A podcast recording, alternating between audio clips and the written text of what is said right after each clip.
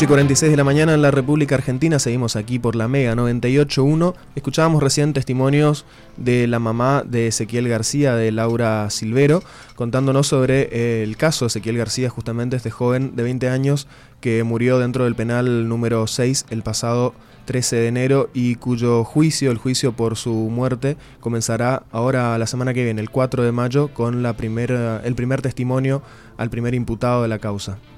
Vamos a continuar con este tema. Estamos en comunicación telefónica con Hilda Presman, que es coordinadora de la Red Provincial de Derechos Humanos acá en Corrientes. Buen día, Hilda, ¿cómo estás? Te saludan Diego, Pato e Iván. ¿Qué tal? Buenos días. ¿Cómo están ustedes? Bien, bien. Eh, comentanos, Hilda, ¿cuántos casos como el de Ezequiel García tenemos aquí en Corrientes? Y en realidad en, en Corrientes la principal causa de, de muerte por eh, el represivo estatal eh, se da en contextos de encierro, en comisarías.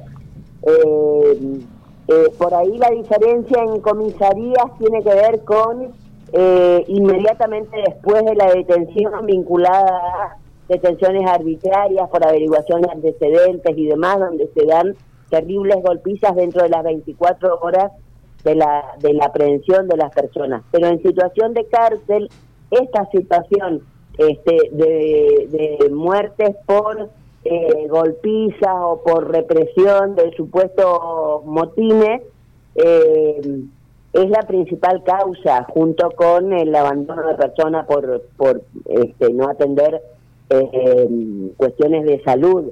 En el caso de eh, las muertes de el año de pandemia, a nosotros nos preocupa sobremanera que en este año, año y medio, digamos, de... No, nos llega un año y medio, de, de, este, de circunstancias extraordinarias por la pandemia, han producido dos hechos este, de una magnitud y de una violencia terrible dentro de las unidades penales.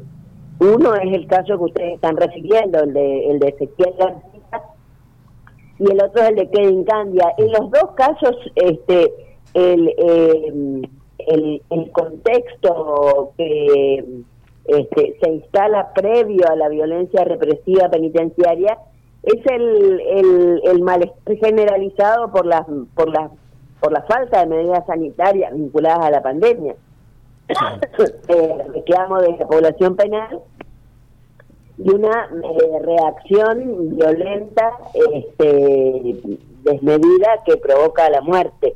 Eh, curiosamente, curiosamente, este, el hecho de, de, Ezequiel García que se produjo el 13 de enero, eh, se produjo exactamente eh, casi nueve años después de otra de otra represión violenta en la unidad penal número 6 eh, el 13 de enero de, 1800, de 1900 eh, del, del 2012 uh -huh. eh, donde en la unidad penal 6 matan en las mismas circunstancias en las mismas condiciones matan a golpes terriblemente a otro interno que se llamaba Raúl Abel este eh, ay, se me fue el nombre ahora, eh, Sánchez, Raúl Sánchez.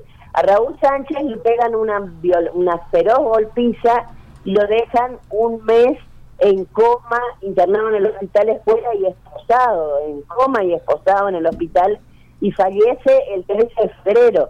Pero son las o sea, lo, a lo que voy yo con esta, con este, eh, con esta reseña recordatoria, digamos, este, eh, tiene que ver con lo que ustedes me preguntaban, digamos, son prácticas lamentablemente que son este, parte de la rutina penitenciaria y esto es lo que hay que instalar eh, eh, en la sociedad y exigir eh, a las instituciones del Estado, sean en, este, las, las del Ejecutivo, las políticas este, y las judiciales, que estos hechos no se pueden repetir, porque esto es precisamente lo que, lo que hablamos cuando hablamos de la violencia represiva del Estado.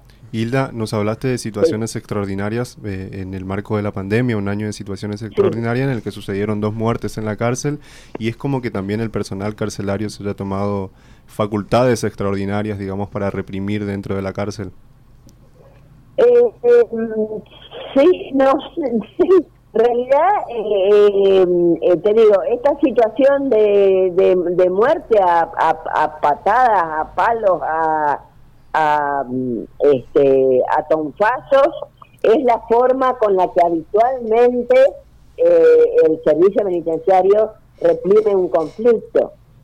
digo, pensando en lo que sucedió en la Unidad Penal 6 lo que pasa es que, claro, era un conflicto que fue motivado por una situación eh, que ameritaba eh, respuestas sanitarias, no palos, digamos. este Y en el caso de la Unidad Penal 1, en realidad el, el conflicto adquirió una virulencia y una magnitud eh, feroz, porque en realidad el servicio penitenciario delegó toda la toda la el funcionamiento represivo en las fuerzas policiales, porque en el, en el caso de la, de la muerte de Kevin en la Unidad Penal 1, ingresó personal policial, todos los grupos especiales de la policía, el grupo FAR, el GTO, la infantería, este, con toda la metodología de la represión este, este, a mansalva en la calle fue un fusilamiento con armas, eh, con una bala de plomo, eh, en un lugar a donde en realidad la policía no debiera ingresar porque el manejo, el control operativo eh, de las personas privadas de su libertad eh, están, están este, dispuestos que los, que los controles conoce desde la geografía del lugar, porque en el caso de la muerte de Kane, la policía ingresaba a un lugar que desconocía. Hilda, ¿qué medidas se, se toman para con los policías o las personas que, que abusan de su autoridad? Y bueno, ese es el gran tema, digamos, porque en realidad eh, la violencia estatal se basa eh, en el soporte de tres patas, es un, es un banquito de tres patas, digamos, donde una pata tiene que ver con el accionar violento de las fuerzas, la brutalidad de la institución, pero las otras patas son la complicidad política y, judicial, digamos, en la medida que no haya eh, este, medidas ejemplificadoras, medidas que sancionen con la debida dureza, eh, no solamente al ejecutor material, porque este, en el caso del personal policial que disparó, lo hicieron ingresar y lo hicieron ingresar con armas de plomo. En el caso de los, de los penitenciarios que lo castigaron violentamente a Ezequiel García hasta matarlo, este, son penitenciarios que estaban bajo las directivas de alguien, digamos, o sea, en la medida que no haya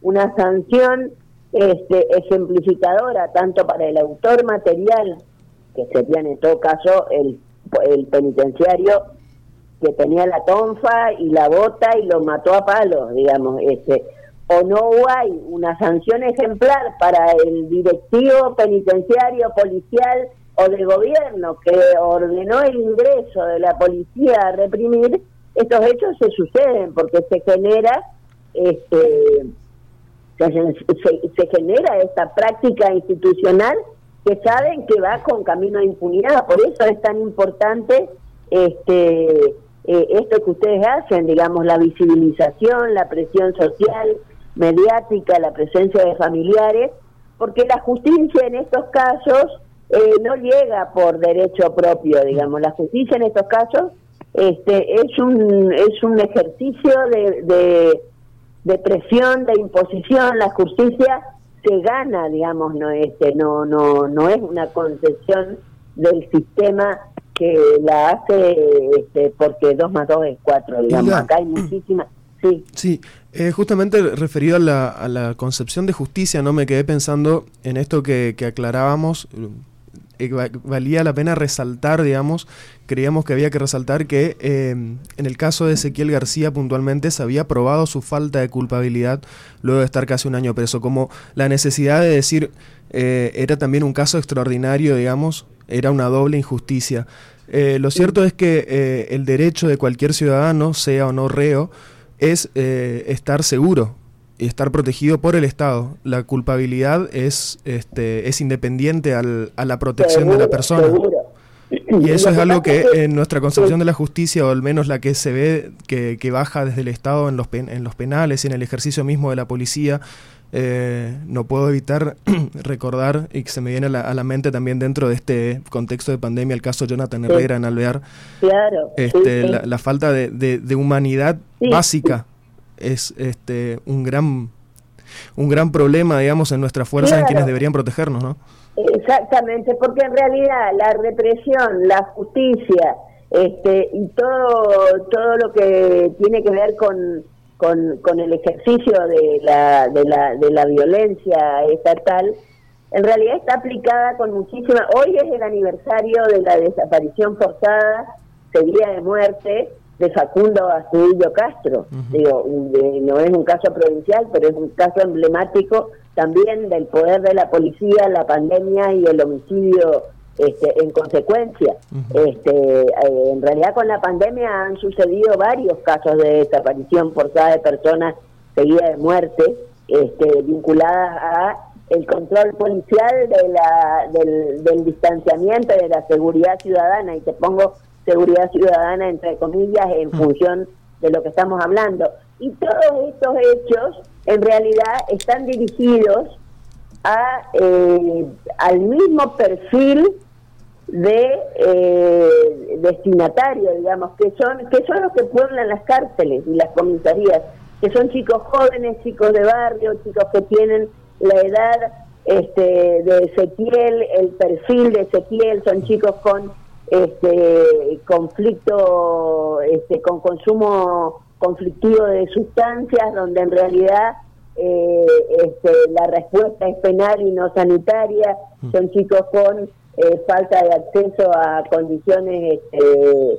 económicas adecuadas, a, buena, a buenas condiciones de salud, de vivienda, de trabajo. O sea, el, el, joven, digamos, las cárceles están pobladas mm. por personas eh, menores de 35 años con eh, educación primaria incompleta eh, o muy poco secundaria incompleta, eh, que no tenían trabajo al momento de la, de la prevención y de la condena, eh, este, y de escasos recursos. Eso es lo que uno ve en la cárcel. y este, esos son los destinatarios de la violencia estatal.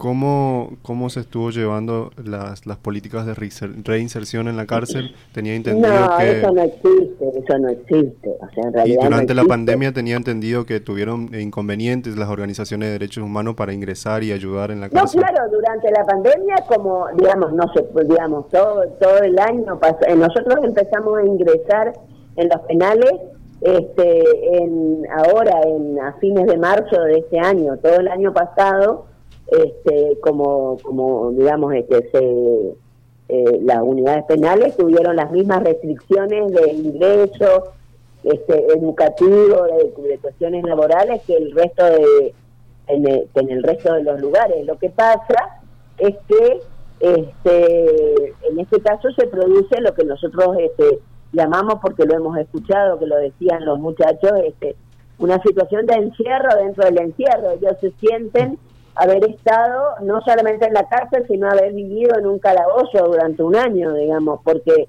las restricciones adentro del penal fueron mayores, porque no había ingreso, porque no había visita, este, porque la falta de visita significa la carencia de algunos elementos básicos que le podían acercar los familiares, como hierba o como cigarrillos o como azúcar, este, y esas, esas cosas no ingresan las cosas no se suministran con, con, la comida diaria, digamos. Entonces, este, si el familiar no lleva, no lleva hierba, o si ellos no pueden trabajar en carpintería para hacer este, una cajita, un cofrecito y venderla para comprar su paquete de hierba, hmm. eh, este, no lo tienen, digamos. Entonces hubieron padecimientos agravados, digamos, agregados a la situación del aislamiento, digamos, este eh, y sobre todo en los lugares, en las unidades penales donde hubo focos de, de COVID que en el momento del aislamiento extremo fueron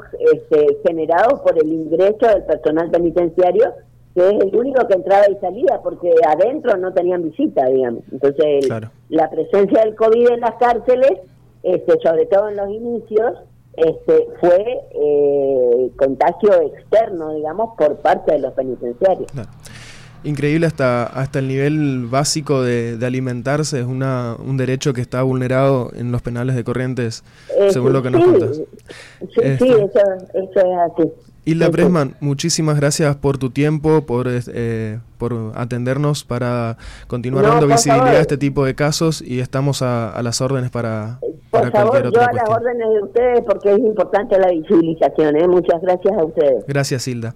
Hasta luego. Ahí estaba Hilda Presman, coordinadora de la Red Provincial de Derechos Humanos de Corrientes, refiriéndose al caso Ezequiel este, Ezequiel García, pero también a los casos de, de, todos los que están privados de su libertad en los penales de Corrientes y de la generalidad que se vive en el sistema penitenciario en la provincia. Vamos a la primera pausa de la primera hora.